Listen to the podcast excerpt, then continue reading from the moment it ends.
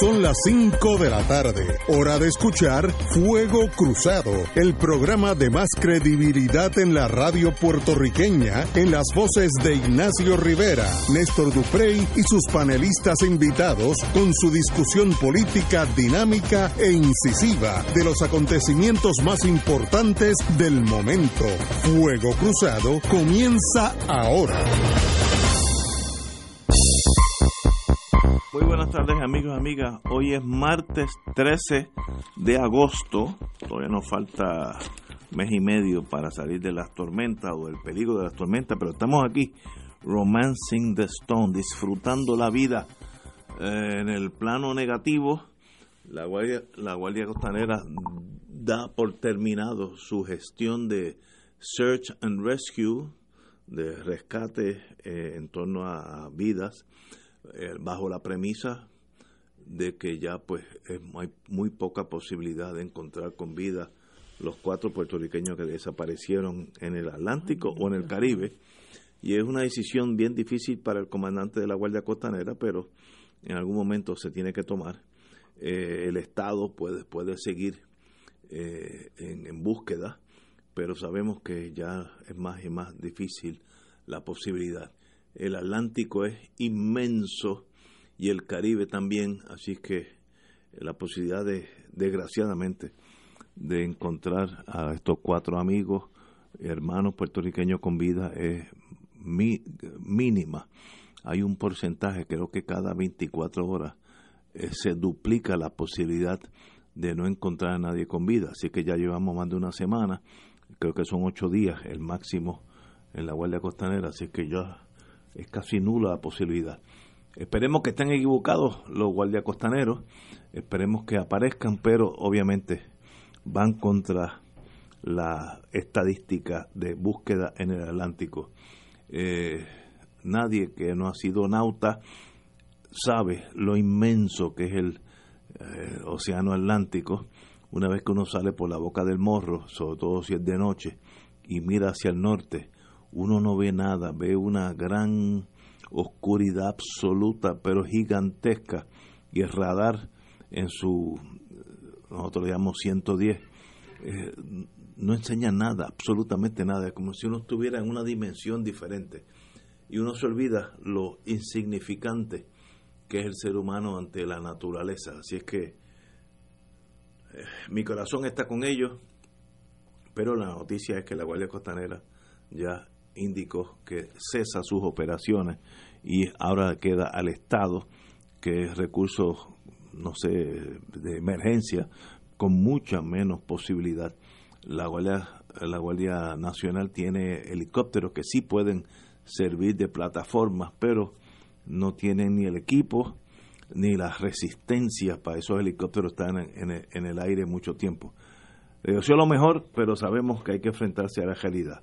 Compañera, Marilu Guzmán, muy buenas, buenas tardes. Buenas tardes. Pues yo he, seguido con alguna atención, ¿verdad? Esa, esa noticia, entre otras, y me da muchísima pena, ¿verdad? Porque, pues, eh, es muy triste eh, que ver que haya unos, unos hermanos puertorriqueños que, que pues se hayan perdido de esa forma, ¿verdad? Y que, y que con ellos pues se, poco a poco se vaya perdiendo la esperanza de, encontrarlos. A mí me da mucha pena por, por su familia, por sus seres queridos. Este, y son cosas que, que para los que uno no tiene mucho más que decir, pero es realmente un momento triste, un momento doloroso para los que en este momento tienen que estar sufriendo la desaparición de esos seres queridos, ¿verdad? Y no saber qué ha pasado con ellos, porque es algo que, que un poco eh, extiende esa angustia, extiende esa agonía eh, de uno no saber qué pasó, de uno no saber si van a aparecer, de uno no saber, eh, pues, qué habrá, qué habrá sido de ellos. Y eso, eso, es, eso es triste por la, por, por la prolongación del sufrimiento, pero bueno, son cosas que pasan y, y nuestro corazón está con ellos eh, lo mejor de la suerte, pero sabemos que estamos hablando con las realidades de la inmensidad del Atlántico en este sentido. Si es que fue en Atlántico, puede haber sido en el Caribe, así que bueno, que Dios esté con ellos. Bueno, señores, la noticia del momento, y yo creo que es una noticia que habla muy bien de la señora Yaresco, es en la mira los contratos de última hora del señor gobernador. Ricardo Rosselló pasó por Puerto Rico como una gran tormenta negativa que hasta el último día fue dejando estelas negativas en este país. Eh, firmó, cito, algunos de los pocos más de 200 contratos por alrededor de 80 millones. Aprobó la administración de Roselló en las últimas dos semanas de su gestión, antes de renunciar al cargo. Serán escrutados por la Junta de Control Fiscal. Análisis que no descarta la cancelación o modificación de los que sean necesarios. Yo soy más tajante. Esos contratos necesitan la guillotina del Estado. ¿Por qué este señor gobernador, oye, y qué bueno que se fue, firmó los últimos días, antes que ya sabía que no tenía nada que ver con nuestro futuro, gracias al Señor, 80 millones de dólares en contrato a sus amiguitos es algo tan devastador en el sentido negativo que uno apenas puede concebir que este señor haya sido gobernador de Puerto Rico. Y en este sentido la Junta camina sobre sus pies diciendo que va a revisar eh, y que aquellos que no hayan sido aprobados por la entidad eh, tendrá que ser revisado y asegurarse que cumplen con la política de austeridad y del plan fiscal. Él le dejó como un niño malcriado de 6 o 7 años que tiene un, una rabieta, eh, pues sencillamente hizo lo último de desdén hacia el país, pues le dejo a mis amigos 80 millones de dólares. De verdad que es algo sencillamente, qué pena que no sean delitos porque no son delitos, son contratos. Eh, y qué bueno que esté la Junta de Control Fiscal para que detenga la última obra de este malandrín, esta persona pequeña, irrelevante a la vida, negativo a Puerto Rico. Qué bueno que se fue y qué bueno que la Junta revise estos 200 contratos en los últimos días. No, no hay forma de uno poder ni analizar esto sin emocionarse. Eh, compañera.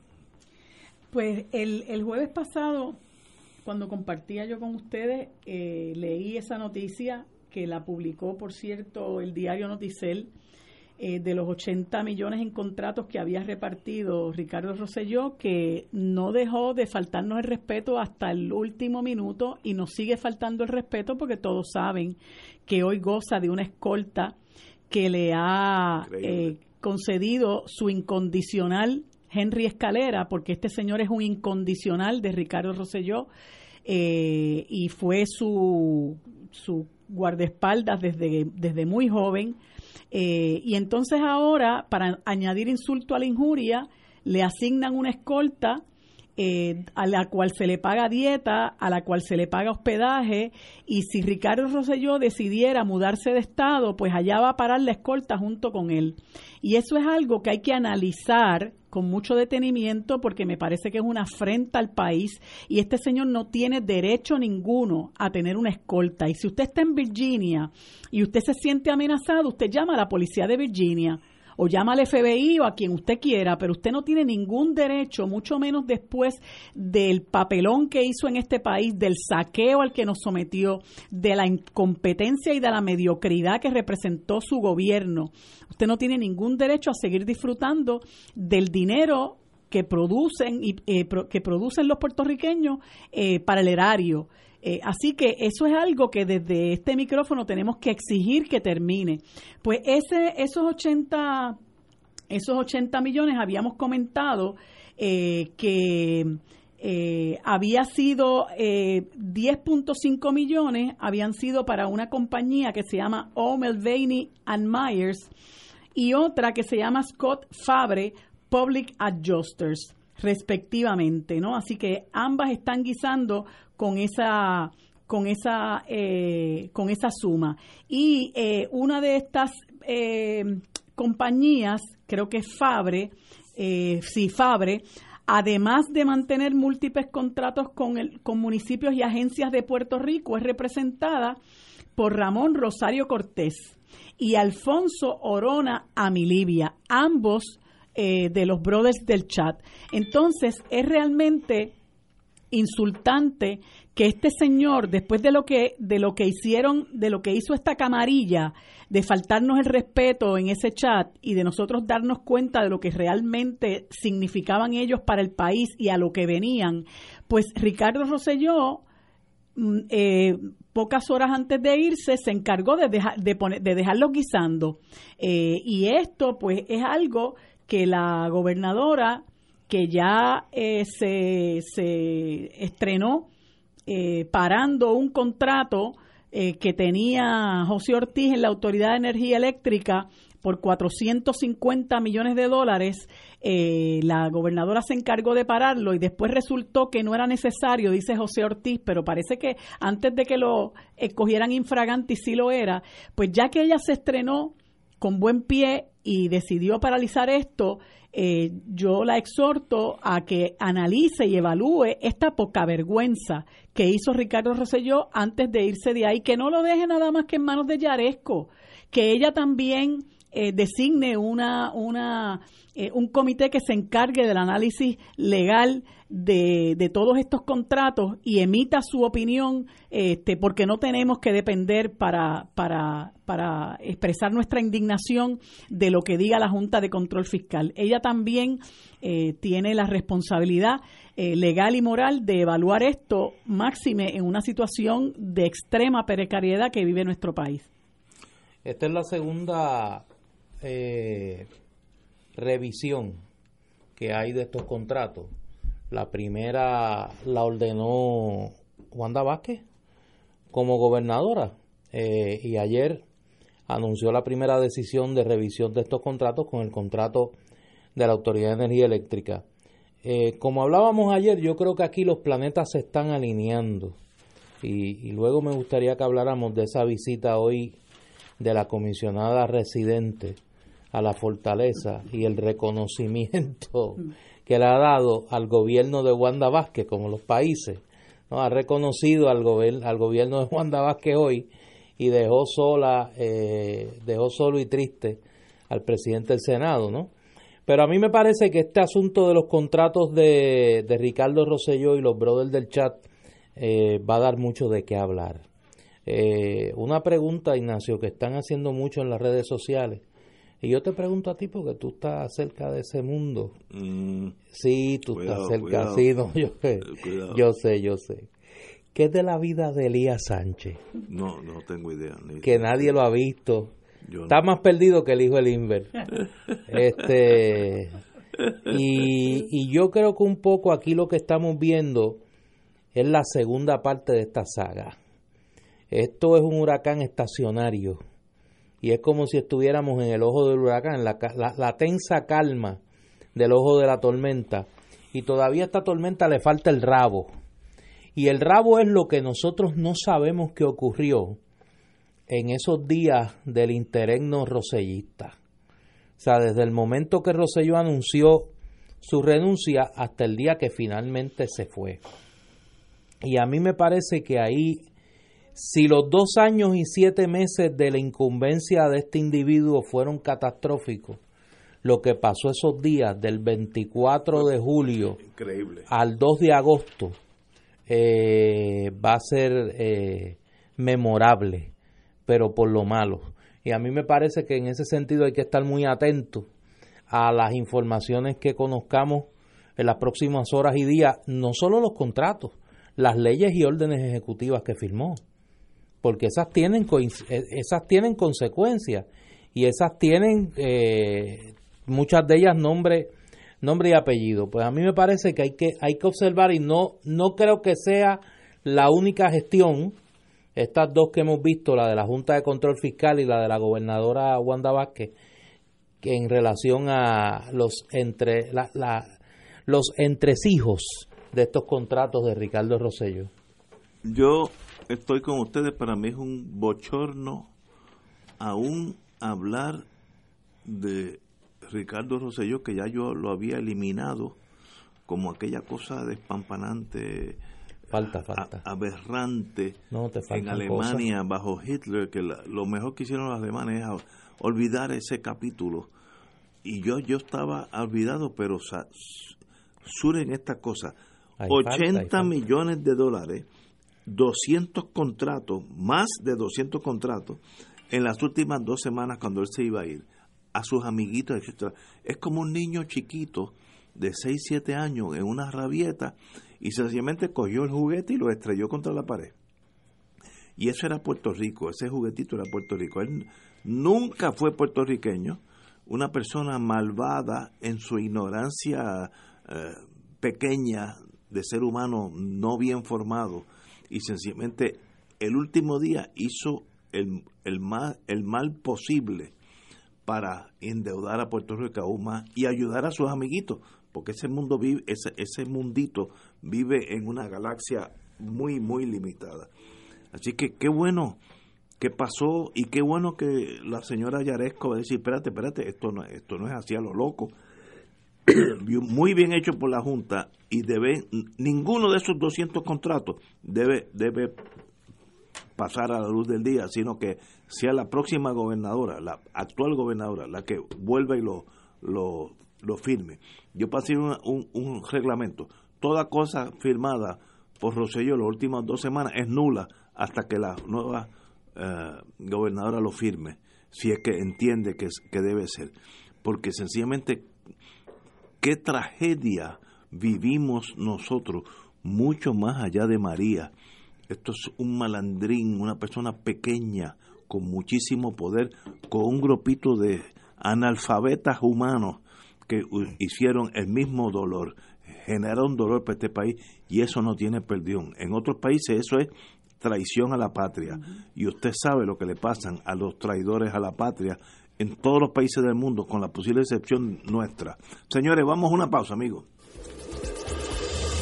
Fuego Cruzado está contigo en todo Puerto Rico.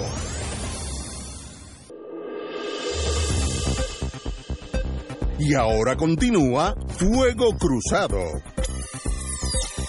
Regresamos, amigos y amigas, Fuego Cruzado. Como estamos por la fortaleza, la señora comisionada residente en Washington, Jennifer González, llegó esta tarde a la fortaleza a reunirse con la gobernadora Wanda Vázquez en una actitud muy distinta a la que proyectó la semana pasada cuando el caucus del PNP impulsaba su figura para que asumiera el cargo de la Secretaría de Estado y finalmente tomara la rienda del país como gobernadora.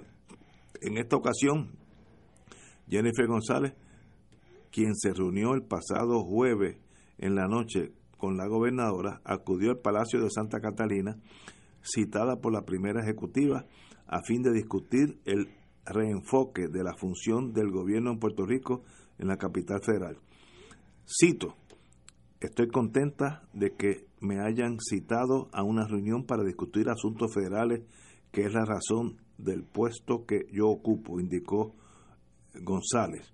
Eh, cuestionaba sobre el desempeño de la gobernadora, quien hoy cumple seis días, hoy está empezando, desde su que juramentó, dijo que había tomado decisiones acertadas en muy poco tiempo. De hecho, dijo que le gustaría que Vázquez Garcet la acompañe a la Casa Blanca y al Congreso próximamente a fin de ir demostrando que la isla volvió a la normalidad.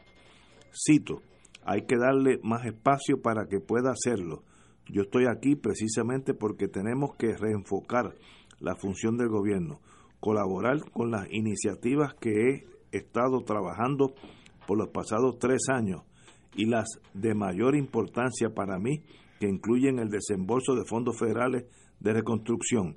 Así que me da la impresión, por lo que estoy leyendo, que ya la tirantez o la rivalidad de la señora eh, comisionada residente y la señora gobernadora pues cesó, ya pasaron esa página, qué bueno, y ya pues se, se pone a la disposición de la gobernadora, la comisionada residente. Yo creo que son buenas noticias, yo no veo negativo nada que eso suceda, tenemos que volver a la normalidad, tenemos gobernadora y tenemos comisionada residente, que ambos trabajen por Puerto Rico. Compañero. Yo creo que como decía en el turno anterior, estamos comenzando a ver caer las piezas eh, de el acomodo razonable en el PNP a, la, a varias realidades. Y yo creo que una de las realidades es la que la indignación de la voz de Ignacio en el turno anterior refleja.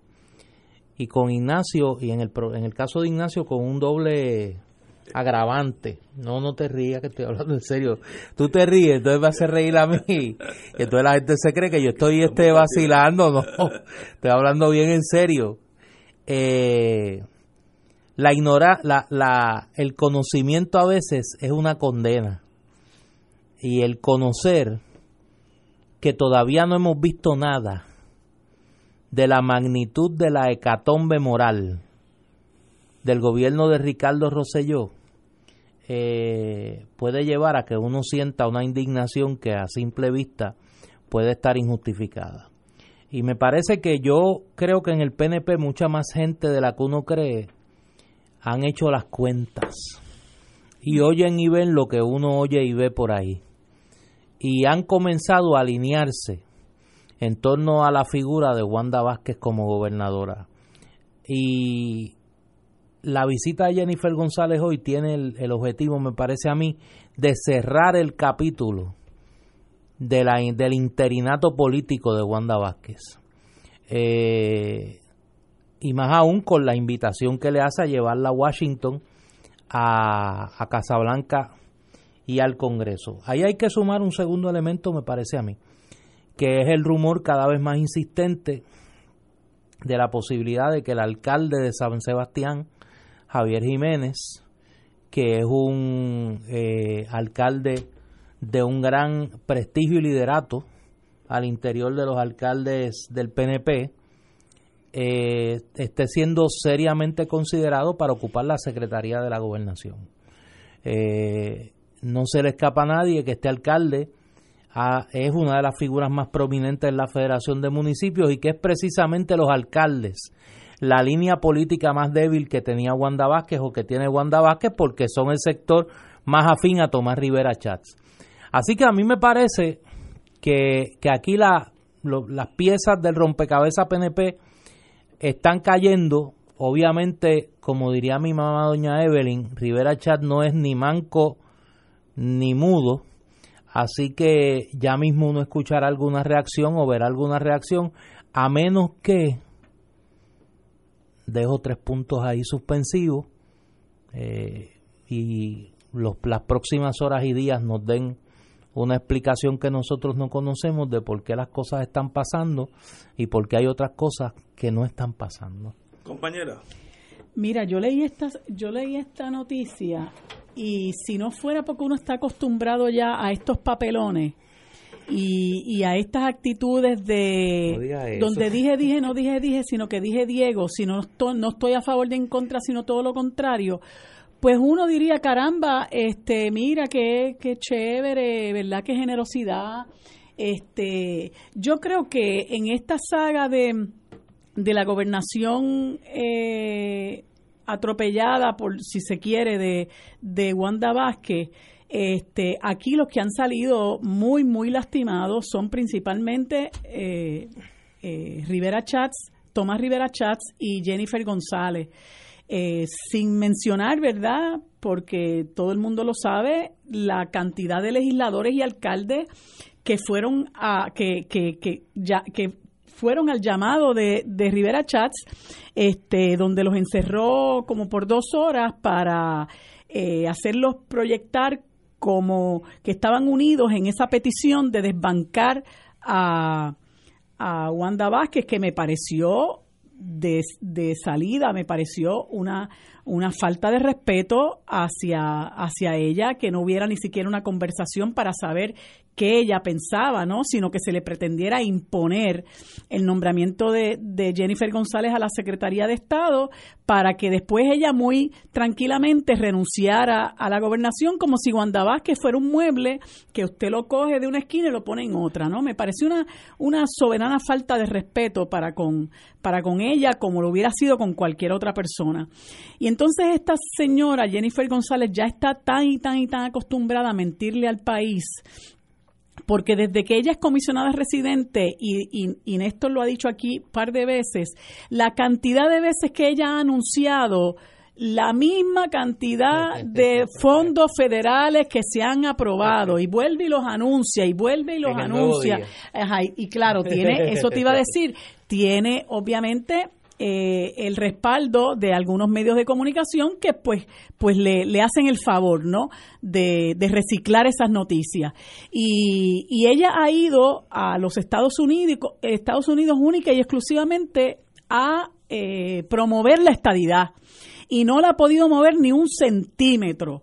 Eh, y además de eso, a hacer una serie de, a lucir sumamente mal frente a, a Donald Trump, ¿verdad? Este, con, con esas eh, displicencias con las que él la ha tratado, este, se ha eh, manifestado solidaria con Trump, eh, favorecedora de la relación con Trump, a pesar de que es uno de los peores presidentes que puede haber tenido los Estados Unidos en tiempos modernos y una persona que a nosotros particularmente nos ha maltratado enormemente, nos desprecia y ella pues le ha servido de bufón a, a, Donald Trump. Pues ahora, como ve que Wanda Vázquez, pues, eh, arrepechó, como dicen en el campo, pues no le queda de otra que decir que no hay una vacante en la gobernación y que no, que ella no estaba, ¿verdad?, este, proponiéndose para la gobernación, que ella, ella llega al punto de decir en la propia noticia que ella creía que era una broma cuando la citaron a la reunión de los legisladores y los alcaldes para hacerle la propuesta eh, y que como Wanda Vázquez, que ya de hecho había indicado, ya ella había indicado desde que se sometió el caso en el Tribunal Supremo, ya Wanda Vázquez había dicho que estaba dispuesta a cumplir con su responsabilidad constitucional si se diera ese, esa situación. Pues ella informó inmediatamente que era que Wanda Vázquez había dicho que ella no le interesaba, ¿no? Un poco como buscando la forma de poder justificar eh, el, el, papel tan lastimoso que jugó. Eh, yo creo que ella ha sido una de las personas que más mal paradas ha quedado, igual que Rivera Chats. Eh, me parece que ha quedado muy mal incluyendo con gente de su propio partido, porque eso se puede, eh, se puede, se, trasluce, ¿no? De la, de la, de las redes, el malestar que mucha gente expresa. y, y bueno, me creo que es una buena lección, ¿no? para aquellos que se piensan que ellos pueden subvertir el orden constitucional que en un momento dado quieren muy acomodaticiamente eh, salvaguardar, pero que a fin de cuentas lo que quieren es manipular la, la, administración pública y que se haga eh, lo que ellos, que se haga particularmente en el caso de Rivera Chats, que se haga su santa voluntad. Estamos de acuerdo. Vamos a una pausa y regresamos con Fuego Cruzado. Fuego Cruzado está contigo en todo Puerto Rico.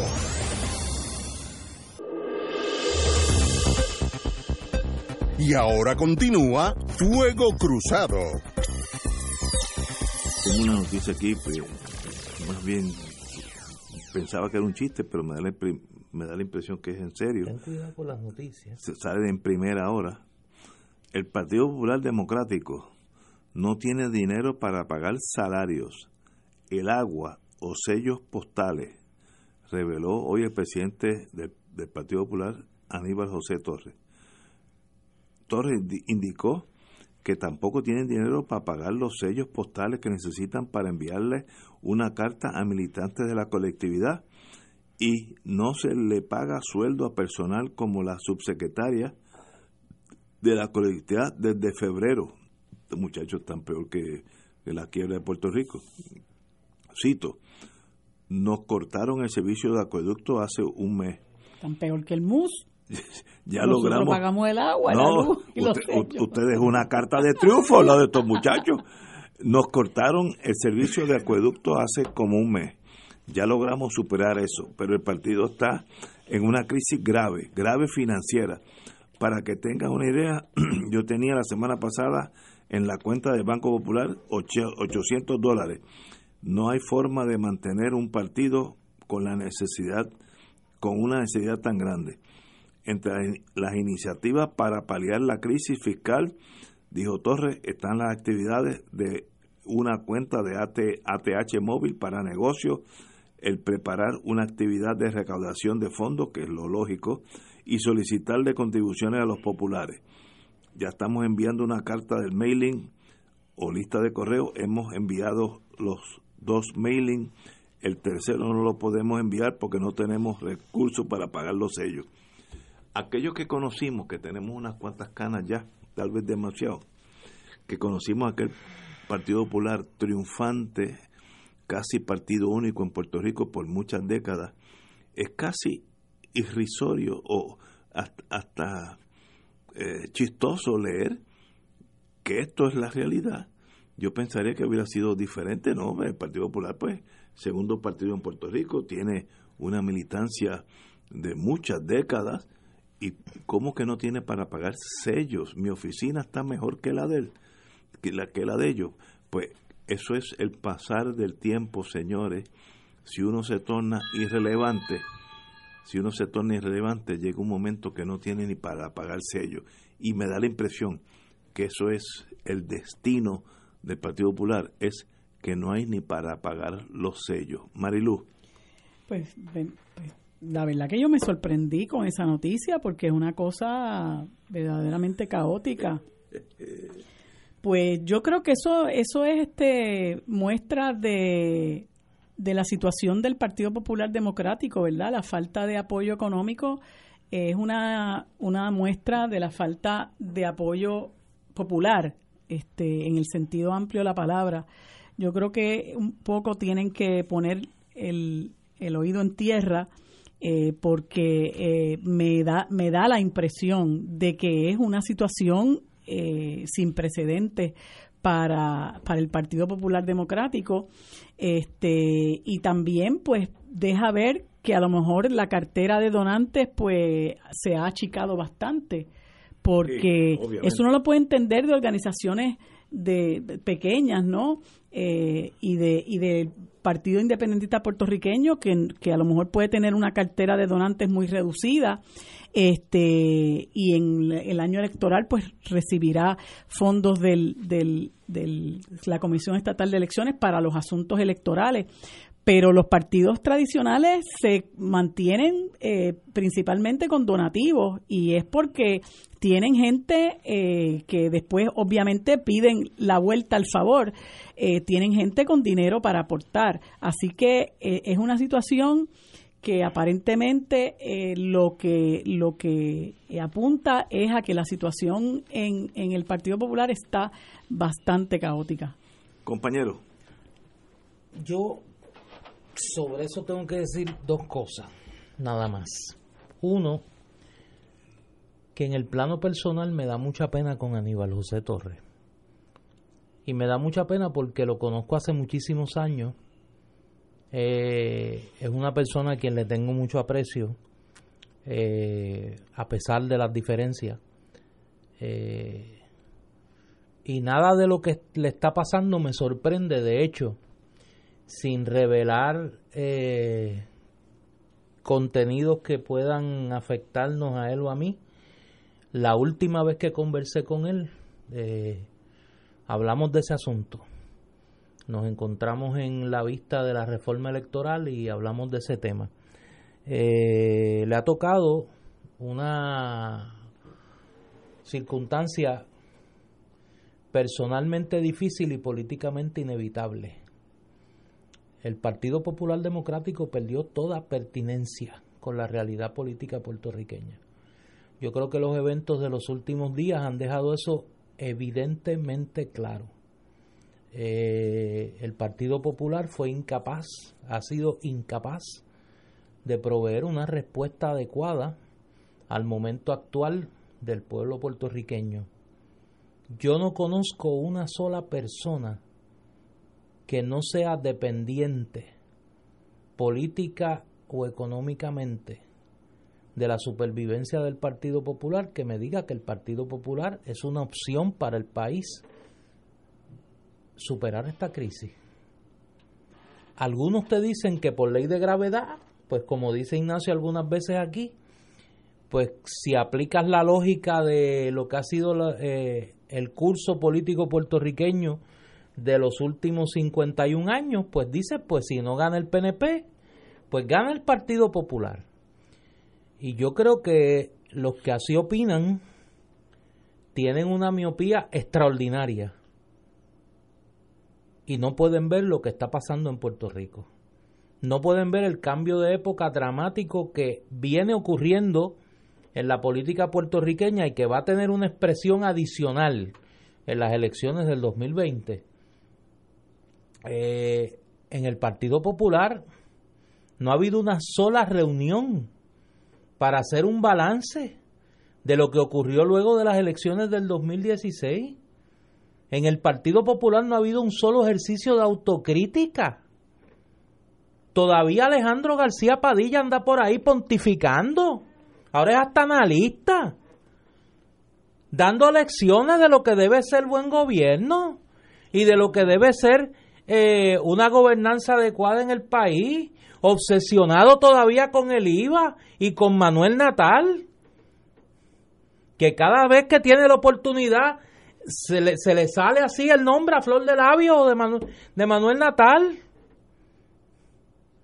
Y entonces lo único que puede salir en un momento como este que el país está buscando una reforma profunda de la gobernanza es no toquen la constitución. Y entonces uno se tiene que preguntar, y yo lo digo con mucho dolor, porque en el Partido Popular hay mucha gente buena. Fueron mis compañeros de lucha. Y con muchos de ellos comparto todavía mucho de lo que debe ser el país del futuro. Pero son prisioneros de una casa que se cae. Son prisioneros de una casa que se cae. Y que lo único que deberían estar pensando es cómo salen de ahí sin que le caiga el plafón del de encima y los aplaste. Porque son gente que tienen que aportarle mucho al pueblo de Puerto Rico. Pero pueden caer en el pantano de la irrelevancia que vive el Partido Popular en este momento. Y es una tragedia, pues claro que no tienen para pagar la luz, claro que no tienen para pagar el agua, claro que no tienen para permanecer como una fuerza política viva, si no están vivos en la discusión política del país son un partido moribundo. Tiene seis aspirantes a la gobernación y ninguno puede proponerse y puede proyectarse como una alternativa de cambio para el país en un momento dramático como este. ¿O es que alguno de los seis, alguno de los seis candidatos que tiene el Partido Popular ha podido proyectarse en esta crisis como la opción? ¿Alguien usted se encuentra por ahí que le dice, ah, no muchacho, no te preocupes, que cuando llegue fulano, llegue fulana, esto se acaba. Aquí la opción es fulano o aquí la opción es fulana. Y yo lo digo con dolor. No me alegro de lo que está pasando en el Partido Popular. Sería un hipócrita si dijera que me alegro. Porque ahí hay mucha gente buena. Pero, lo repito, son prisioneros de un partido que se muere. Y deberían estar pensando cómo salir de ahí sin que el plafón los aplaste. Señores, tenemos aquí una pausa y regresamos with Crossfire. Esto es Fuego Cruzado por Radio Paz 810 AM. Y ahora continúa Fuego Cruzado.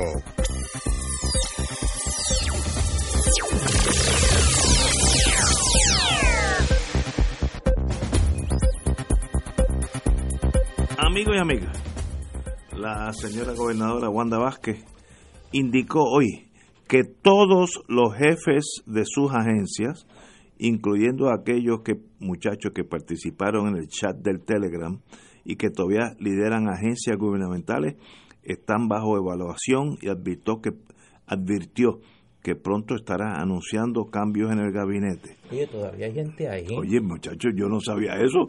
Búscate el vacuum cleaner, señora gobernadora, mejor dicho, vacuum cleaner, el lanzallamas es, es, mejor.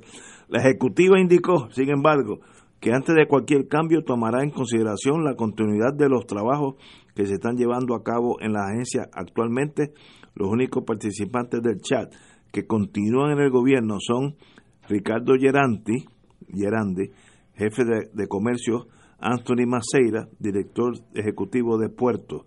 Eh, están, cito ahora, están siendo evaluados y son objeto de una investigación ahora mismo. Eh, y Maceira. Esa determinación van a tomarse en los próximos días, indicó la gobernadora. Yo ni sabía que todavía había rastros de rosellismo en el gobierno actual.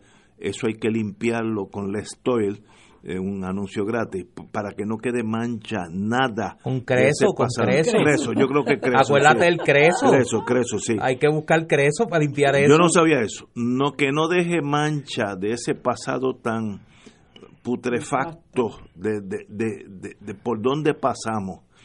Eh, y sencillamente eso hay que, como hizo Alemania, pasar la página y ni hablar de ese tema. En Alemania, una de las cosas cuando uno está con gente que son alemanes de verdad, ni hablan del periodo nazi. Eso no es ni tema de conversación. Fue tan penoso, tan terrible, que eso no existe. Y nosotros tenemos que poner así el gobierno de Rosselló que ni, que ni suene, que no hablen ni malo, sencillamente nunca existió. Pero para que nunca exista, estos señores que todavía están ahí jangueando, tienen que ser repuestos por una nueva eh, generación de servidores públicos. Yo, yo creo que el entusiasmo eh, que mucha gente tiene con Wanda Vázquez, esta especie de, de luna de miel hmm. con Wanda Vázquez, no ha dejado que, unos elementos críticos se mencionen y a la gente se le olvida que salvo Ricardo Rosselló, Luis Rivera Marín, Cristian Sobrino, los demás que ocupan posiciones en el gobierno de Wanda Vázquez eran el gabinete de Ricardo Rosselló. No ha habido ningún cambio. La única es la plaza que dejó vacante Wanda Vázquez, que ya nombró a la subsecretaria de Justicia secretaria interina. Pero los demás están allí sentados.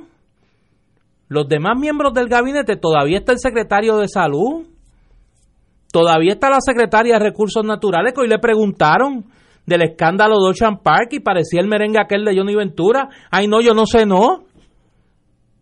Ay, no, yo no sé, no todavía están sentados allí. Omar Marrero está sentado allí. Todavía está sentado Eric Rolón, que rompió el récord mundial de mentiras en los, días que duró el interregno de, de la renuncia de Roselló. Todos los días decía una mentira diferente. Todavía está allí, con una investigación sobre una subasta del Departamento de Corrección que están investigando allá, en el bullpen del Joker, que está calentando a todo vapor. Y entonces la pregunta es, ¿cuánto tiempo necesita la gobernadora para evaluar a sus compañeros de gabinete? Si ella no viene de la luna. Ella no viene de la luna, ella era parte de ese gobierno. Ella sabe el desempeño de los miembros del gabinete y ya se ha reunido, que uno haya visto la foto, porque entonces ya también está el reunido con, ya tiene una versión Wanda Vázquez. Entre las reuniones que ha tenido, ya ha tenido dos con el gabinete. No son suficientes para evaluar el desempeño de los miembros del gabinete y tomar decisiones que de verdad, más allá de los símbolos, le demuestren al país que realmente estamos hablando de un cambio de actitudes. Eh, y yo quiero señalar algo aquí que lo he comentado en las redes sociales y salvo el momento inicial no lo, no lo he vuelto a comentar. Hace algunos días nosotros le hicimos desde este micrófono una invitación a la gobernadora Wanda Vázquez para que viniera a este programa. Y me parece que hay un diseño de no exponer a la gobernadora Wanda Vázquez a programas donde la conversación no sea eh, entretenida o divertida y que sea profunda. Hoy denunciaba el amigo Jay Fonseca que ha hecho una invitación reiterada a la gobernadora Wanda Vázquez para que acuda allí sus rayos X y que ella o no ha contestado o sus asesores de imagen, y estoy citando, han contestado en la negativa. Nosotros aquí la hemos invitado, a nosotros ni nos han contestado. En Fuego Cruzado la hemos invitado por el medio que tenemos, llamando a la fortaleza como corresponde, que llamó el compañero Ignacio, y a través de las redes sociales un mensaje que escribí. Estamos esperando la respuesta, por lo menos si no va a venir, que nos conteste que no. Pero sería lamentable si estamos hablando de verdad, de un cambio de actitud, que la licenciada Wanda Vázquez no se ponga a conversar de la manera que se conversa en este programa, que no se le falte el respeto a nadie. Ah, pero se hacen las preguntas que hay que hacer. Y a lo mejor no tenemos piscolabis, ni tenemos este eh, y nadie nos manda preguntas. Y nadie nos manda preguntas porque el bufete extendido aquí eh, sabe a quién le escribe y lo que le escribe. Así que reiteramos la invitación a la gobernadora. Los micrófonos están abiertos y la silla está esperándola. Cuando usted diga, la invitación a Fuego Cruzado está eh, reiterada. Oye, varias personas me preguntan, Ignacio. Eh, por el Joker. ¿Qué va a pasar? Yo no sé. ¿Tú no sabes Hay unas investigaciones federales que ya están por, por dar a luz, como diríamos, y, darán a luz, pero yo no sé la magnitud. Tú estarías con la maleta hecha, como por, por el, usando el, usando el, la metáfora esa del alumbramiento. Tú tendrías la maleta hecha para ir salir corriendo para el hospital. Sí. sí. Eh, pero ya vienen. Pero, pero yo no sé quiénes ni qué. No, no, no, yo no te pregunté quiénes. Yo, no sé. yo te pregunté que si tú habías oído algo, ¿verdad? Mira, sobre lo que estaba diciendo ahorita este Néstor, yo creo que ha habido mucha sensatez y, y esto no, no espero que todo el mundo que nos que todo el mundo que nos escucha concurra con eso. Pero me parece que ha habido mucha sensatez en en el, en el detente de las manifestaciones, eh, porque el pueblo está examinando qué es lo que va a hacer Wanda Vázquez. El pueblo se dio cuenta de que nosotros no podíamos hacer causa común con estos golpistas del Senado eh, y que había que dejar que ellos mismos resolvieran esa escaramuza. Eh, y si se tenían que comer por los rabos, pues allá ellos y las manifestaciones se pararon por un momento, pero es pero es en lo que el pueblo observa. Aquí nadie se puede llamar a engaño. Podrá alguno, podrá haber algunos que se sientan en la luna de miel, pero me parece que ese pueblo que se lanzó a, a las calles no está en luna de miel. Está muy alerta y vigilante. Y lo va a estar con todos, incluyendo a Wanda Vázquez que puede tomar decisiones acertadas. A mí me parece muy acertado que ella haya dicho que la estadidad no es una prioridad. Me parece muy acertado que haya dicho que ella no está en las estructuras políticas de un partido. Me parece muy acertado que ella haya dicho que ella no quiere polarizar, ser una figura que polarice la discusión porque ella tiene que servirle al país. Y si es de la boca para afuera, bueno, pues eso se verá en la marcha. Pero a mí me parece que es muy acertado que ella haya dicho esto, porque como yo les comentaba el pasado jueves, el pueblo está harto de la politiquería. Hoy yo escuchaba, hablando de Aníbal José Torres, lo escuchaba en una conversación que tenía con el exgobernador Acevedo Vilá y, habló eh, un poco de esta situación económica del Partido Popular y en otro momento dijo que había estado en una reunión con los servidores públicos populares. Y yo que de vez en cuando le envío algunos comentarios al, al licenciado Acevedo Vilá, le dije, usted se fija, ese es el problema en este país los servidores públicos populares y por el otro lado los progresistas. Y eso es lo que lleva el país barranca abajo, la politiquería. Aquí tiene que haber servidores públicos y punto. Igual, igual que tiene que haber gobernantes del pueblo y punto. Pero entonces el problema es que contrario, que como tal y como se creía este Rivera Chats al otro día que dio, que, que, que, que ganó el caso en el Tribunal Supremo, eh, él se cree, bueno, pues ahora el mundo es mío, el país es mío y el país está a merced del Partido Nuevo Progresista porque nosotros fuimos el país, el, el partido que salió electo. No es ni siquiera un, un grupo de ciudadanos que compitió en las elecciones representando un partido, pero que ahora tenemos la obligación de servirle a un país que es heterogéneo. No, aquí manda el PNP y yo soy el presidente de La Palma. Y aquí yo fui el que la puse a ella ahí porque yo fui el que llevé el caso. Esas actitudes, igual que esa esa institucionalización de los servidores públicos populares y los servidores públicos progresistas se tiene que acabar, porque lamentablemente este país está cansado, la politiquería le ha hecho mucho daño, a deteriorado las instituciones públicas y el pueblo está harto. Por eso es que en, gran medida aplaudió esas expresiones de Wanda Vázquez y repudió eh, la intentona de golpe de Estado de Rivera Chats y, esta otra camarilla, ¿no? Eh, porque esos no tienen chat, esos, esos son más burdos, esos lo hacen y lo dicen de frente. Eh, y eso, lamentablemente, macula tanto al PNP como macula al Partido Popular y de ahí que se hayan convertido ya en un lastre para este país. No sabemos qué es lo que vamos a hacer, porque uno camina por ahí, la gente dice qué vamos a hacer, cómo nos vamos a unir. Este, han salido unas asambleas de pueblo silvestre eh, por ahí, la gente se organiza y se reúne y conversa, y eso es una cosa, a mi juicio, maravillosa, tan maravillosa como la revolución eh, boricua que se dio eh, en el mes de julio. Pero, pero la gente realmente quiere algo distinto, ya la gente está harta de esos estilos, de que cuando yo me trepo, pues yo soy, es mi partido el que está en el poder y vamos a servir eh, los intereses de mi partido y de los que financian las campañas. Eso yo creo que ya quedó claro que el pueblo lo repudia y lo seguirá repudiando. Señores, tenemos que ir una breve pausa y regresamos a las seis y unos minutos con Fuego Cruzado. Fuego Cruzado está contigo en todo Puerto Rico.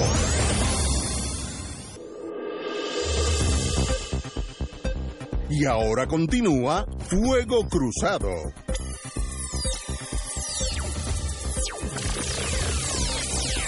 Regresamos, amigos y amigas, Fuego Cruzado. Marilu.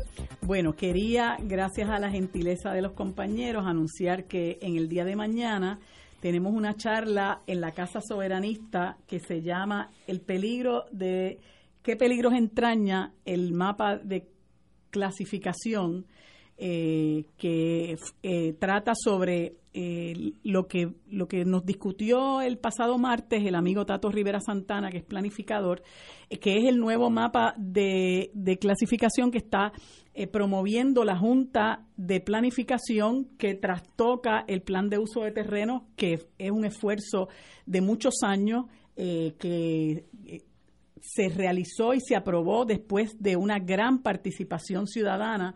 Y en este momento pues es importante que sepamos los peligros que entraña esa ese mapa que está tratando de aprobar la Junta de Planificación para todo y para todo el, el, nuestro país por la por los cambios que se proponen en términos de la zonificación de los diferentes terrenos. Y también quería ah, comentar que me disculpan si ayer lo comentaron y se me pasó, eh, que falleció don Ricardo Díaz Díaz. Lo comentamos ayer. Ok, pues este, yo quisiera, ¿verdad?, expresar mi, mi, mi, mi profunda admiración por don Ricardo Díaz, Díaz Díaz, que vino de una familia de nacionalistas, todos luchadores, participaron en la revuelta del 50 sufrieron cárcel, gente que dedicó su vida entera a la lucha por la independencia de la patria.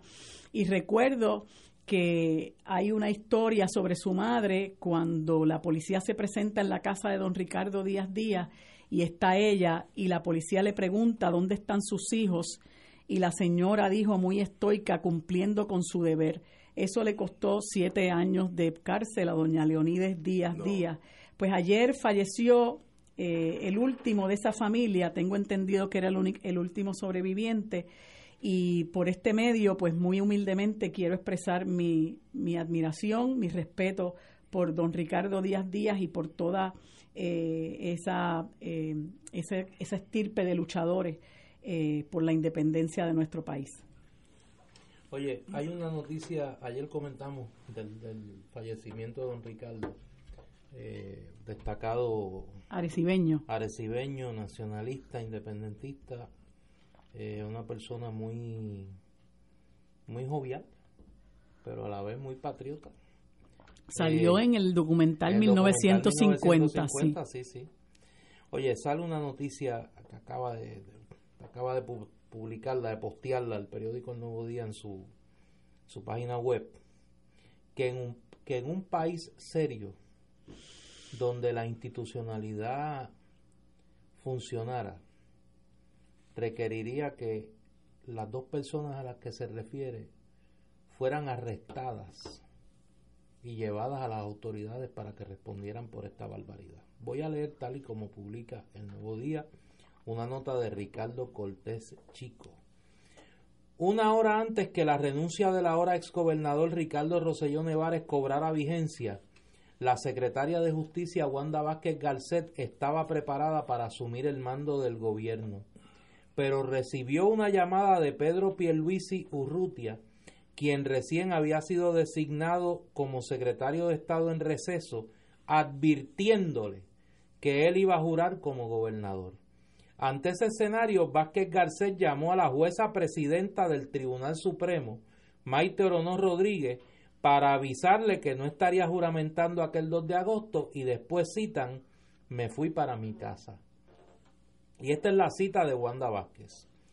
El día que Pierluisi Urrutia juramenta, yo estaba preparada para juramentar. Ya había hablado con la jueza. Ya mi familia estaba lista. Él, refiriéndose a Pierluisi, me avisa una hora antes de que él iba a juramentar. Yo estaba lista para juramentar y asumí mi responsabilidad. Yo cancelé con la jueza presidenta quien me iba a juramentar y me fui para mi casa. Una vez el Tribunal Supremo determina que Pierluisi no es la persona de conformidad con la Constitución, pues yo asumí la posición porque la Constitución me impone el deber. Yo no soy política, el pueblo está sufriendo hay una inestabilidad brutal y la gente requiere algún tipo de paz.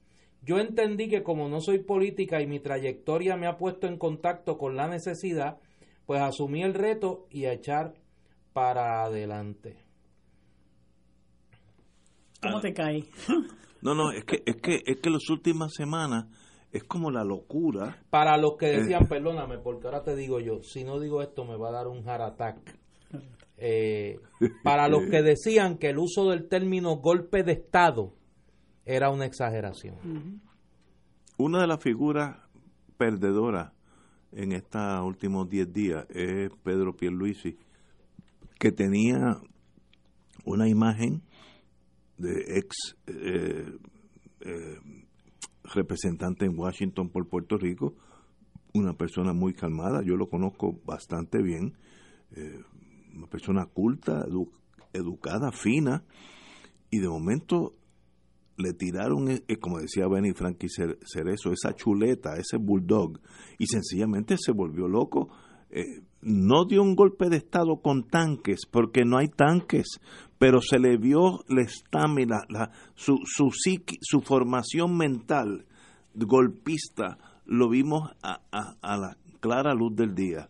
Así que uno de los perdedores en esta saga de hablar de, de Rosellito y su ganga, sus brothers, eh, eh, uno de, las de las víctimas fue también la imagen de Pedro eh, Pierluisi. Así que eh, varias, varias personas no salieron bien de esta refriega por los egos, los intereses económicos. En, en el caso este de Pierluisi me da la impresión por por la fantasía de ser gobernador de Puerto Rico en el sentido político.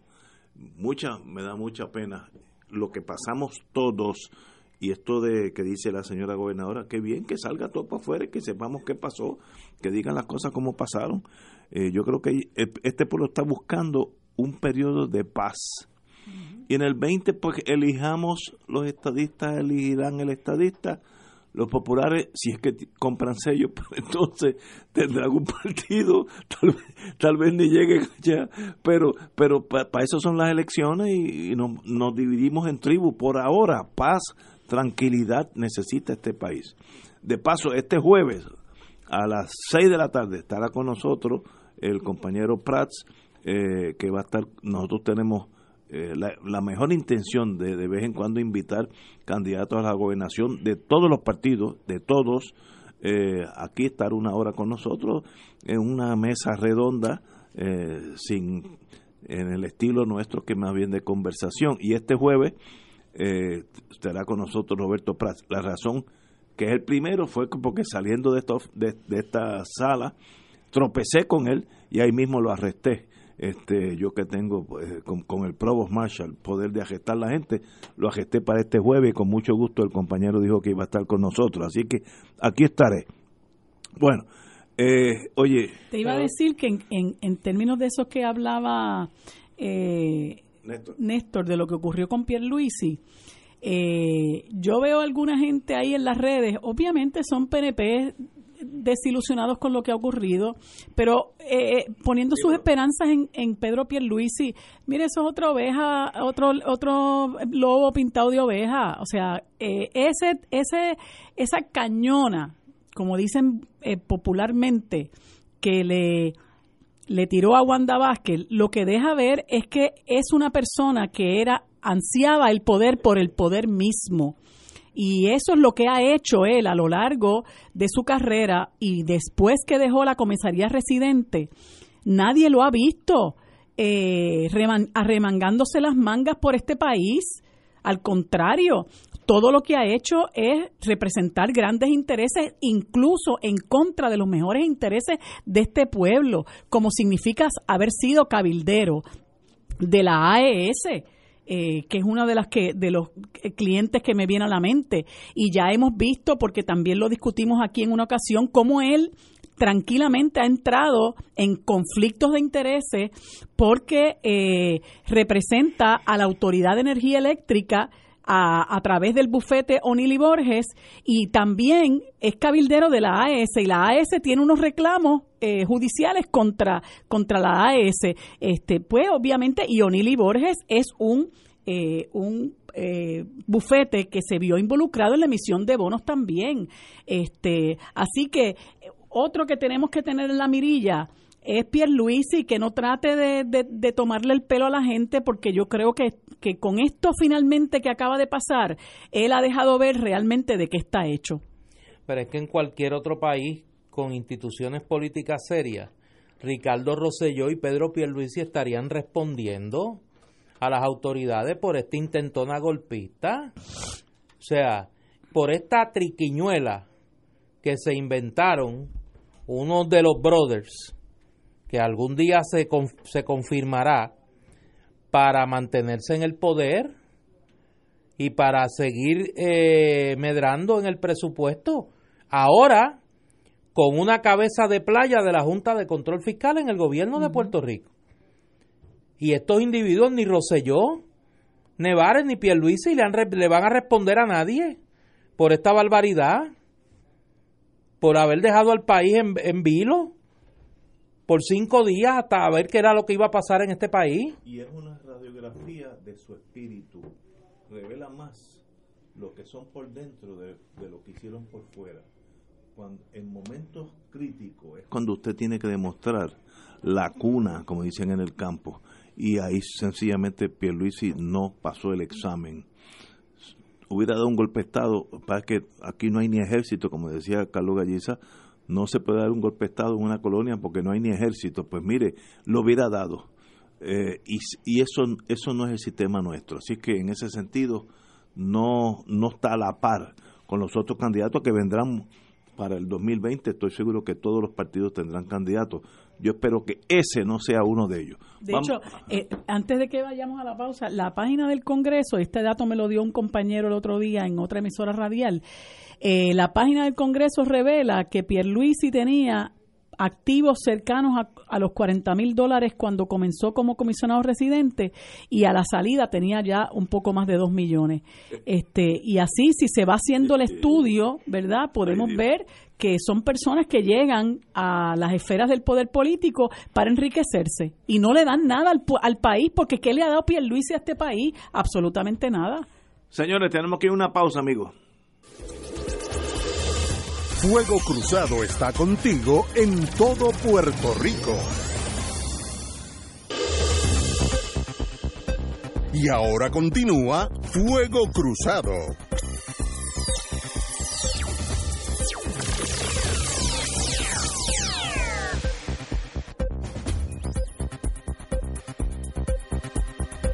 Regresamos, amigas y amigos, a Fuego Cruzado.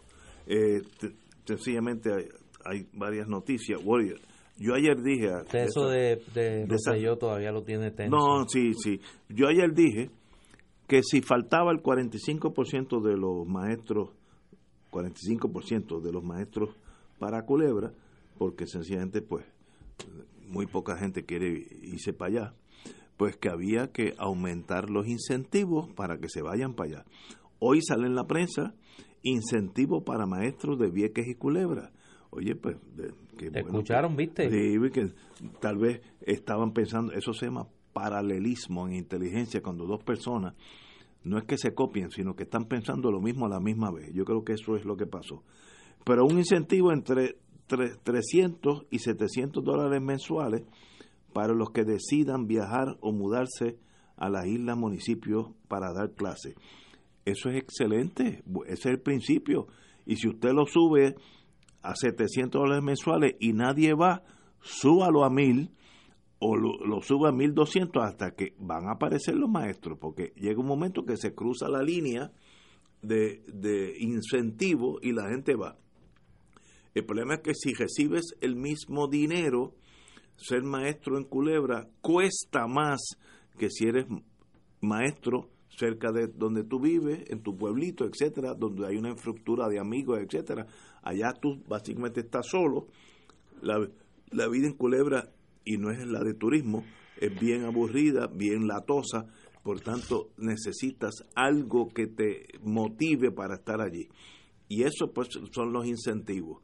Así que qué bueno que el Departamento de, Educación dijo, pues, tal vez haya, haya que hacer algo diferente con el maestro, porque hoy al maestro que se va para Culebra le cuesta más que si se queda en San Juan. Y eso es absurdo en el sentido de incentivo. Así que, bueno por el Departamento de Educación. No conozco a este maestro, pero el señor que está allí me da la impresión que sabe lo que está haciendo. ¿A Eligio? Yo, yo no lo conozco, pero, pero este año vino el principio de año sin el caos de años anteriores, así que por lo menos, como veíamos en el campo, tiene un buen pasito. Pero no te, no te este no, te pues, Hasta ahora, no, hasta ahora. Sí, pero no te, no te entusiasmes. que tú sabes que estos muchachos, a la menor provocación... Dan, cabezada, como, dicen, como dicen en el campo. Dan cabezada.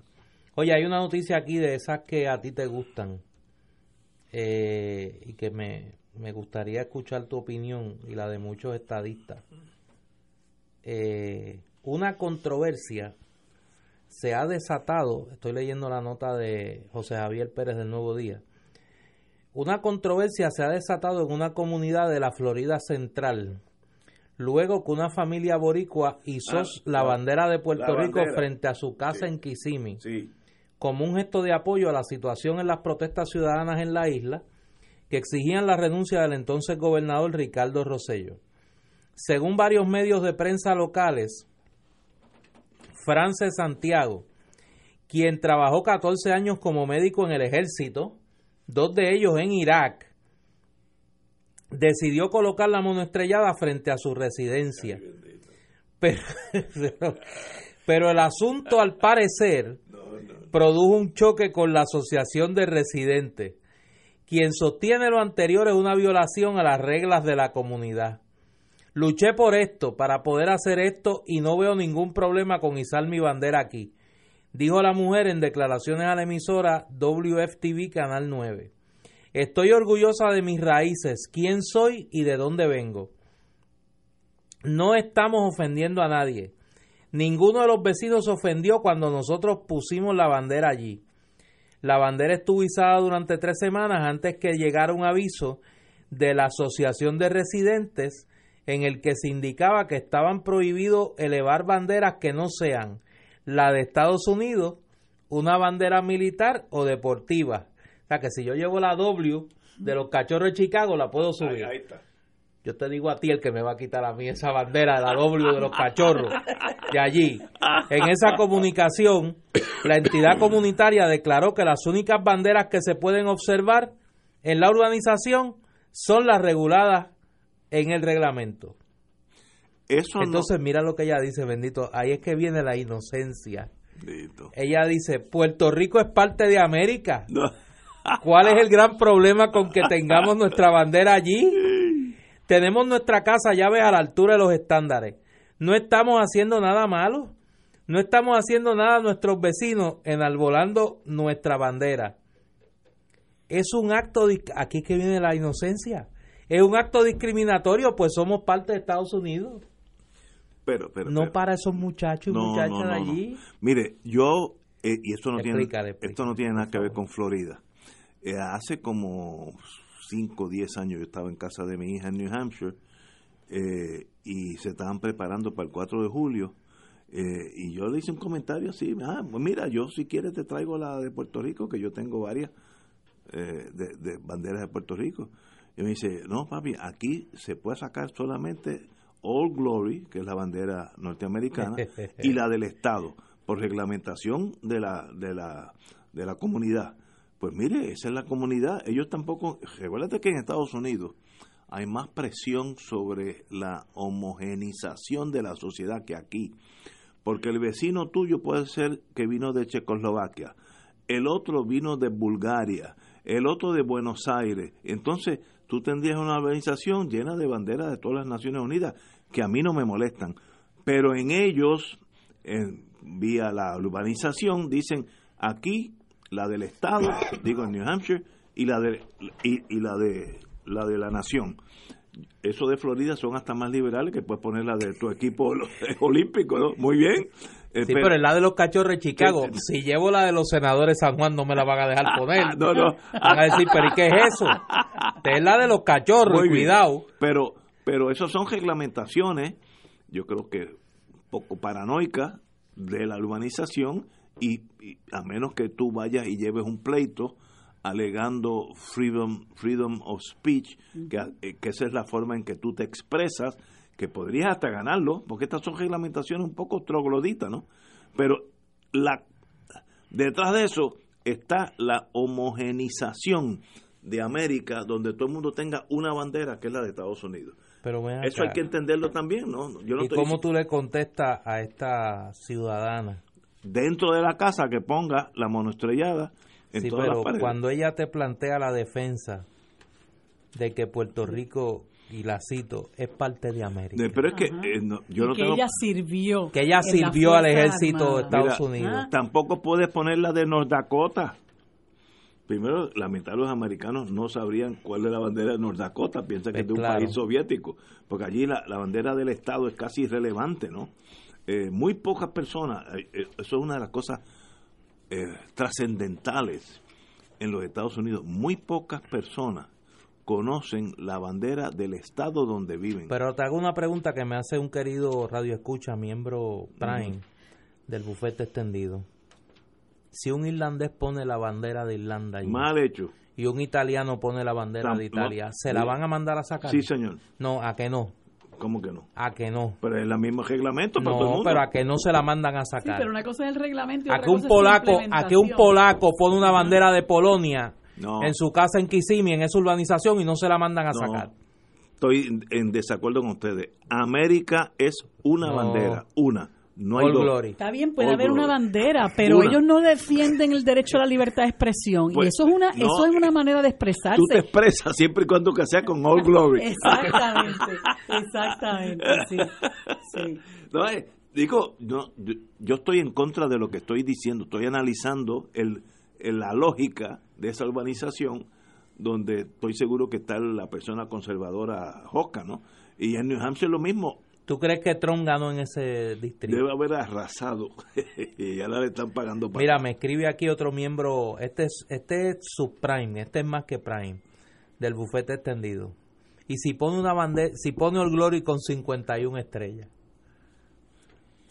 Te la puse difícil ahí. No, no, fuerte, y si pone el Glory con 51 estrellas. Ahí ahí yo podría mirar para el lado. Sí, no, no, pero los muchachos, no, tú no, yo, tú, yo sé que tú sí. No, allí van y, pero los vecinos por desacrar la bandera. Le arrancan la bandera. No, no, que son un delito. Y el acta que ponga y lo que ponga. No, sí, es más, le pueden pegar fuego a la casa.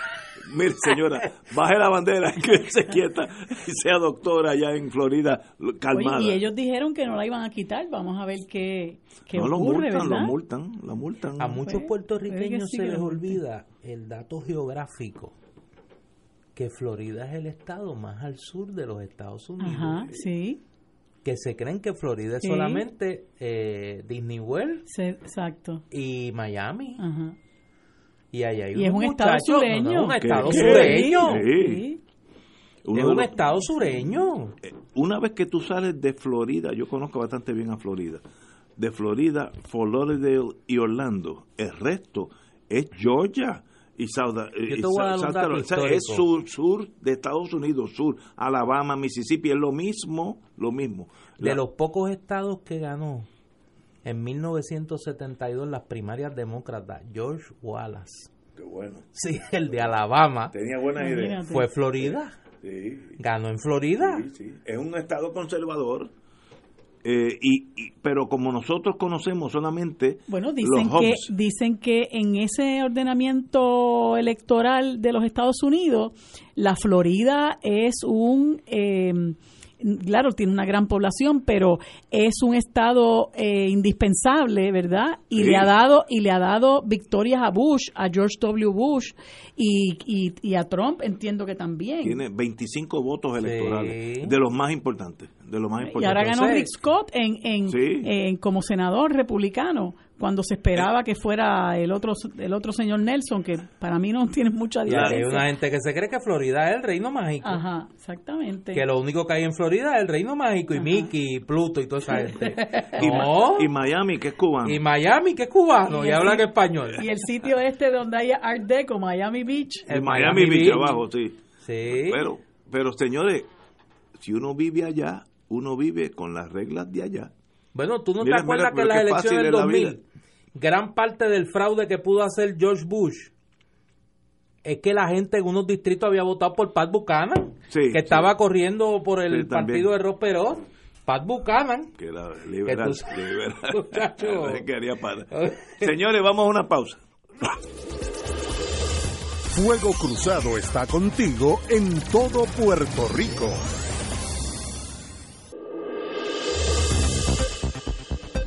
Y ahora continúa Fuego Cruzado.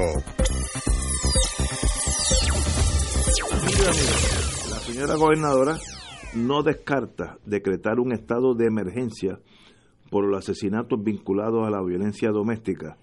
Esto es totalmente contrario a su posición cuando era secretaria de justicia, lo que habla bien de ella, porque ahora está en una posición de mirar la vida desde otra altura y obviamente las muertes siguen casi una y media al mes de, asesinatos de mujeres mayormente por violencia doméstica. Y yo creo que una emergencia sería una forma de tratar de hacer algo violencia doméstica en estado de emergencia pues la policía tendría unas directrices mucho más estrictas eh, tendrían poder de, de, investigar cualquier queja con mucho más fuerza, de llevarlos a los magistrados, etcétera, etcétera.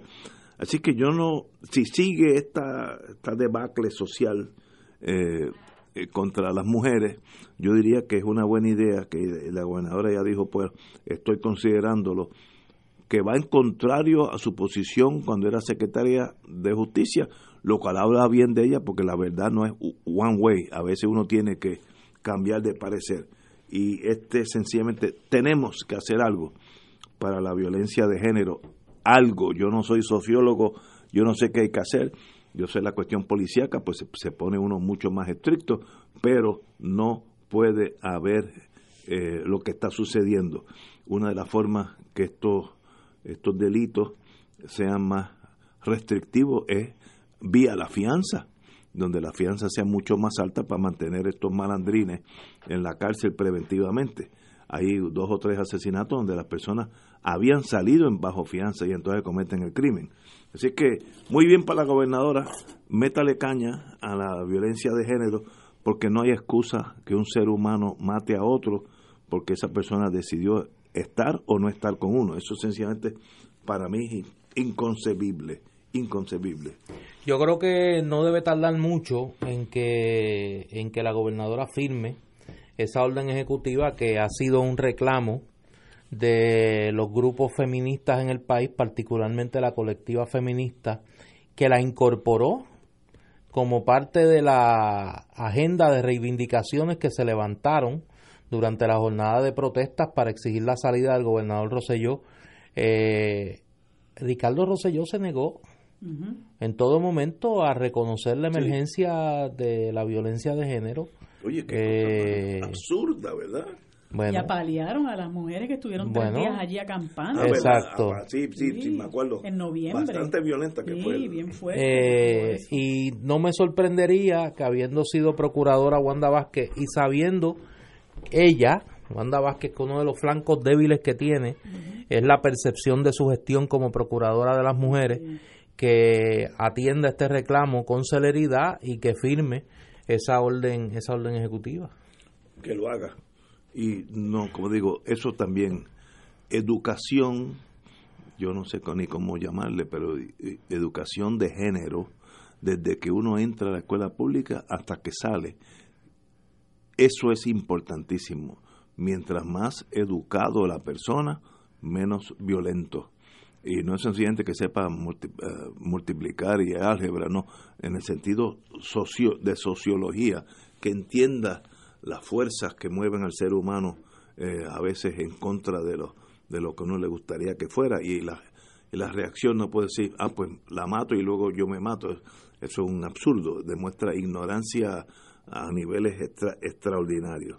Oye, eh, en, una, en lo que comentamos al inicio del programa, de la posibilidad de que el alcalde de San Sebastián, Javier Jiménez, eh, se convirtiera en secretario de la gobernación, parece que luego de su eh, reunión con la gobernadora, eh, señaló que estaría utilizando sus vacaciones, el tiempo que tiene de vacaciones para ayudar a la a la secretaria, a la gobernadora Wanda Vázquez, eh, dijo que estaría dispuesto a colaborar con la gobernadora, al menos de manera temporera, en lo que se recomponen las jefaturas en las agencias del gobierno. Sin embargo, eh, rechazó la idea de renunciar a la alcaldía para hacerse cargo de la Secretaría de la Gobernación. Yo me inclino a cumplir un mandato que me a cumplir con un mandato que me dio eh, el pueblo de San Sebastián, dijo Jiménez durante una rueda de prensa en el Palacio de Santa Catalina. El Ejecutivo Municipal habló de dedicar su periodo de vacaciones como alcalde para ejercer como voluntario en la fortaleza. Jiménez relató también que le recomendó varias personas a la gobernadora para que ocupen alguna de las vacantes en el gobierno. A juicio del Ejecutivo Municipal, las plazas de secretario de Estado, secretario de la Gobernación y secretario de Asuntos Públicos eh, son las que necesitan nombramientos con mayor urgencia. Así que parece que la va a ayudar, pero de afuerita. No va a renunciar a la alcaldía, ni se va... De, qué alcaldía es? San Sebastián, de Las Vegas del Pepino. Muy bien. Yo creo que, fíjate, este, yo siempre he pensado que la gente tiene la oportunidad de reivindicarse. Eh, y en muchas ocasiones uno asume unas posiciones porque cree que es lo conveniente, pero lo conveniente no es necesariamente la, la decisión que uno tiene que tomar cuando uno cree en algo como cuestión de principios. Y como decía ahorita Néstor, este, yo creo que es un momento que tiene Wanda Vázquez para reivindicarse con las mujeres en este país porque ella pues se adhirió a esa postura eh, inconcebible de Ricardo Rosselló cuando se, se reclamaba el asunto de, que se emitiera una orden ejecutiva decretando una emergencia nacional por, por la situación de la violencia de género tan alarmante que estaban atravesando las mujeres en este país, que estamos atravesando.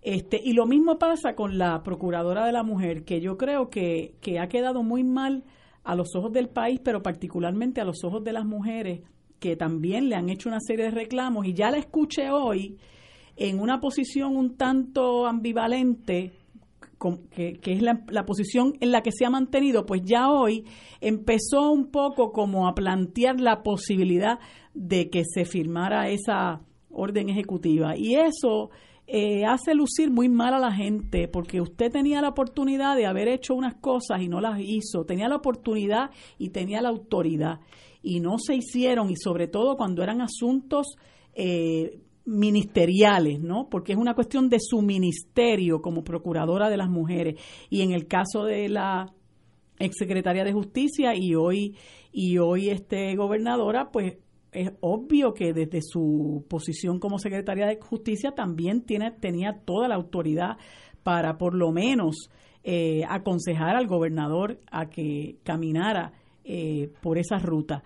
Pero bueno, este, vamos a ver qué ocurre. Creo que hay mucha eh, eh, incertidumbre en cuanto a, la postura de, del sector feminista frente a, la, frente a la gobernadora y a la procuradora de las mujeres, pero este, están a tiempo, están a, a, tiempo de corregir esos errores que dejaron, han dejado muy mal sabor este, en las ejecutorias de ambas. Vamos a la pausa y regresamos a la parte final de Fuego Cruzado. Fuego Cruzado está contigo en todo Puerto Rico.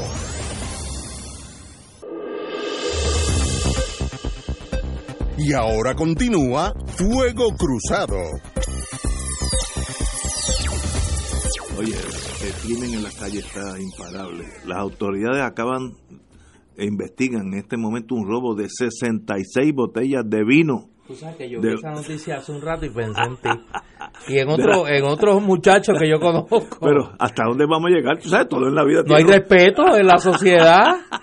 ¿Dónde quedó la propiedad privada? Entonces, eh, de la compañía Alfa y Omega, que son buenos vinos. Así que al amigo que se los tumbó, por lo menos tiene que te llame, que te llame. Sí, o sea, que yo no choteo. pero una cosa, pero bendito, eh, eso es la vida, así que no, no, no, no estoy diciendo eh, si eso es bueno o malo, sencillamente otro delito más. Eh, bueno. Eh, Oye, me envía un amigo una nota, no, de verdad que no lo recordaba, pero dice que hoy son exactamente seis años de que fue asesinado Muammar Gaddafi. Seis años de eso. ¡Wow! Parece que fue ayer, literalmente. ¿Por qué asesinaron a Muammar Gaddafi? Le tenían ganas. había, habido cierta Había un poco de hostilidad. No, no. Y ese fue el nunca bien ponderado Barack Obama. Sí. Este, bueno, pues que... Yo vi, yo no sé si, yo creo que salió en la televisión americana.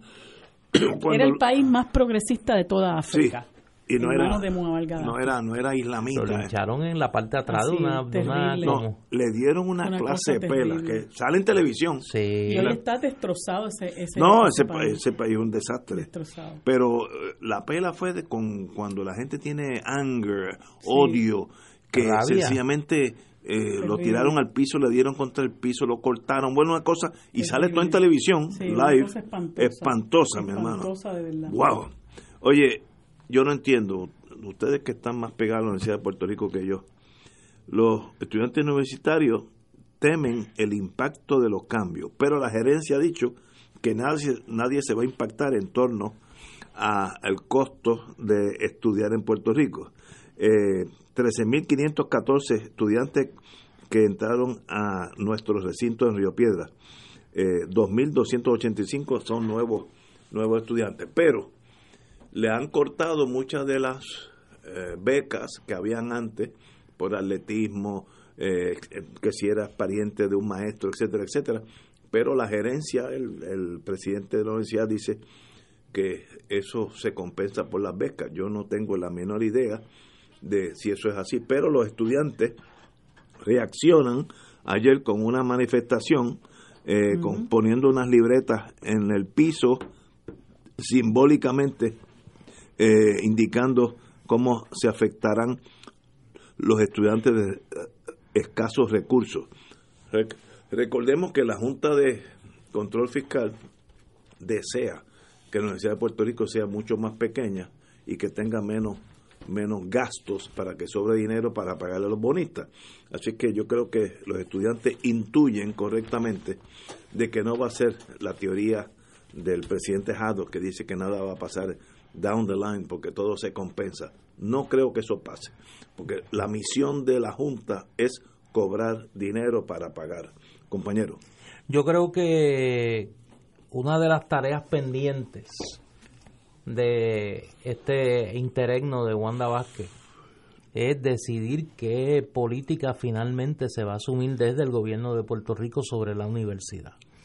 La gestión de la Junta de Gobierno del OPR, protegida por Ricardo Rosselló, eh, y la obsesión de la Junta de Control Fiscal con destruir la universidad, eh, me parece que brindan ese campo de, de batalla donde probablemente Wanda Vázquez podría marcar una diferencia. ¿Por qué? Porque ella entre sus primeras declaraciones dijo que la Junta no la quería nadie.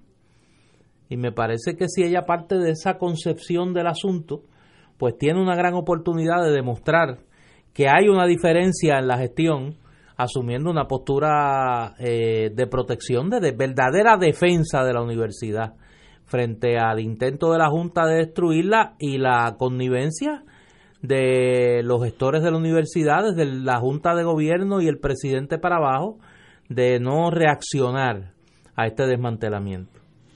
La verdad que lo que ha hecho esta administración, entiéndase la administración de Ricardo Rosselló, la Junta de Control Fiscal y la propia administración del, universitaria, eh, ha sido eh, unirse para, para tratar de destruir a la Universidad de Puerto Rico. Y lo primero que debe, que lo primero que debe, eh, debemos repudiar es ese salario eh, indecoroso que recibe este señor, que se ha prestado para esta, para esta agenda en contra de la universidad. Y que estamos viendo ahora mismo los frutos de esa agenda, ¿no? Aumentando eh, la matrícula, aumentando los créditos, eliminando las exenciones, cuando esta es la universidad del Estado, que es la universidad que debería hacer bueno ese derecho a la educación que todas las sociedades civilizadas y progresistas tienen que garantizar. Pero claro, eh, usualmente, históricamente, los gobiernos del PNP han buscado la manera de destruir a la Universidad de Puerto Rico, eh, de una forma u otra, porque de ahí emana realmente la, el pensamiento crítico, de ahí se, se crea ese pensamiento crítico. Somos muchos lo que los que decimos que luego de haber pasado por la Universidad de Puerto Rico no somos iguales.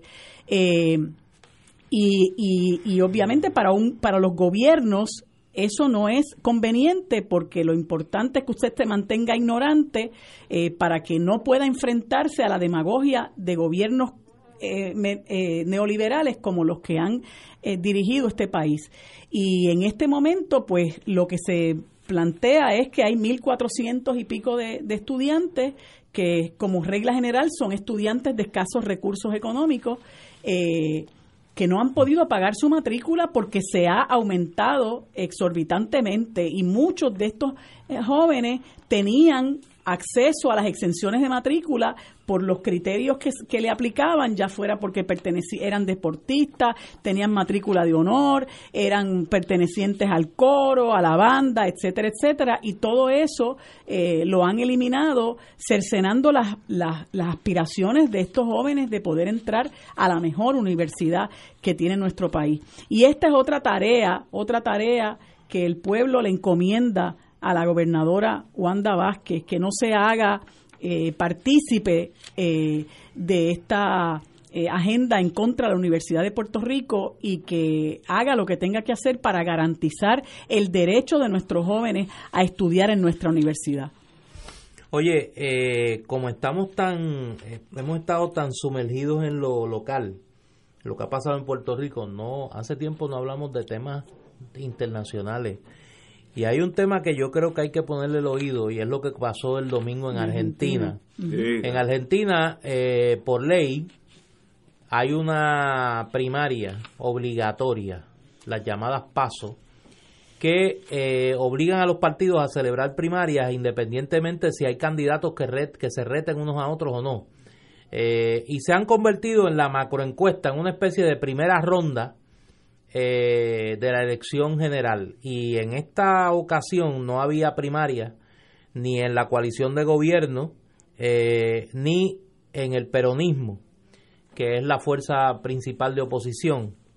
Y el peronismo, que fue unido a esta elección, le dio una pela, una pela Macri. a Mauricio Macri y a la coalición Cambiemos de 47.37 a 32.3. Wow. Una pela de cerca. una pela de 15 Todavía está buscando la tablilla de 15 puntos, lo que pone prácticamente en bandeja de plata la presidencia argentina en las manos de Alberto Fernández, que es un dirigente peronista. que es un dirigente peronista, fue jefe de gabinete tanto de Néstor Kirchner como de en los primeros meses de la administración de Cristina Fernández de Kirchner y que encabeza la, la fórmula del justicialismo en esta elección con la ex presidenta eh, Cristina Fernández de Kirchner como vicecandidata a vicepresidente. Lo curioso es que Fernández ha logrado eh, juntar a sectores del peronismo que habían estado lejanos del proyecto kirchnerista, eh, como es el caso de Sergio Massa, que se, se separó y que ahora volvió al peronismo y que, y que, ha, y que fue el legislador más votado en la, en la elección. Y es realmente impresionante cómo luego de este, de este gobierno de Macri, un gobierno neoliberal que restableció relaciones con el Fondo Monetario Internacional, que ha adoptado un programa de, de shock y de recortes bastante dramático, el pueblo argentino decidió revertir esa tendencia con este voto contundente en favor del peronismo, eh, que yo por lo menos creo que se va a repetir quizá con un margen mayor en la elección de octubre, que es la elección general. Allá con que tú saques más del 45% evitas una segunda ronda y me parece que con este con este resultado yo creo que prácticamente Alberto Fernández, a menos que ocurra una catástrofe en los próximos dos meses, eh, pues garantiza su triunfo en la elección general. ¿Y ese peronismo es conservador o liberal? No, es, un, es el peronismo. acuérdate que el peronismo es tiene de todo, ¿no? tiene desde, desde revolucionarios de izquierda hasta conservadores neoliberales y en este caso la magia de esta coalición es que ha logrado unir prácticamente la totalidad del peronismo, incluyendo los gobernadores de provincia peronistas, que son el verdadero poder político eh, ahí junto con la figura obviamente de Cristina Fernández de Kirchner y todo ese todo todo ese relato kirchnerista que tiene tanto poder al interior, no solo del peronismo, sino de la sociedad argentina en general. Eh, aquí eh, no hay duda de que las medidas de, Macri, ¿verdad?, llevaron a, a, llevaron a Argentina incluso a una recesión desde abril del 2018 y el año pasado registró una caída a su Producto Interno Bruto de 2.5%. En los primeros cinco meses de este año, la actividad económica acumuló un descenso del 3.1 al punto de que tuvieron que recurrir al Fondo Monetario Internacional para eh, eh, pedir unos 56 mil millones de dólares. Y se han, eh, Macri ha impuesto unas medidas de austeridad que el pueblo ha resentido mucho. y mientras tanto, pues se da lo que nosotros hemos vivido también, ¿verdad? La repartición de contratos, la el, privilegiar a los grandes intereses, la privatización de, de, servicios eh, esenciales y, el, y el, pueblo argentino ha resentido enormemente esas prácticas de, de Macri que también han promovido un desempleo eh, sin precedentes. Eh, y, y, qué bueno que en este momento, ¿verdad? Pues todo ese espectro del peronismo ha logrado este, unirse y le dan al hemisferio americano una esperanza, ¿no? Porque ahora mismo en la segunda vuelta en Guatemala ganó la derecha, que con este señor, eh, en un apellido italiano, sí. Giambetti o algo así. es un Gantel, el que ganó en Guatemala. Pues, pues, pues es, como una de cal y una de arena, pero cuando tú ves un, un hemisferio, una, una Suramérica, ¿no? Donde hay un individuo como Bolsonaro, este, pues uno se asusta, ¿no? Porque tú ver el discurso de ese individuo y que haya tanta gente. Ayer mismo estaba viendo yo en un, en un reportaje cómo la, eh, eh, unos grupos religiosos se han dado la tarea de apoyar eh, la, la, gesta, la, la, gestión de, de, Bolsonaro, ¿no? Y es una cosa que, que realmente asusta. Así que es, esperanzador que se, que se avecine la victoria del peronismo en el próximo mes de octubre en Argentina. Señores. Como, mi general Perón no hay nada. y evita, y evita. No, no, no, pero ese, mira, cuando suene esa marcha peronista, se alinean los planetas. Señores, hasta mañana, amigos.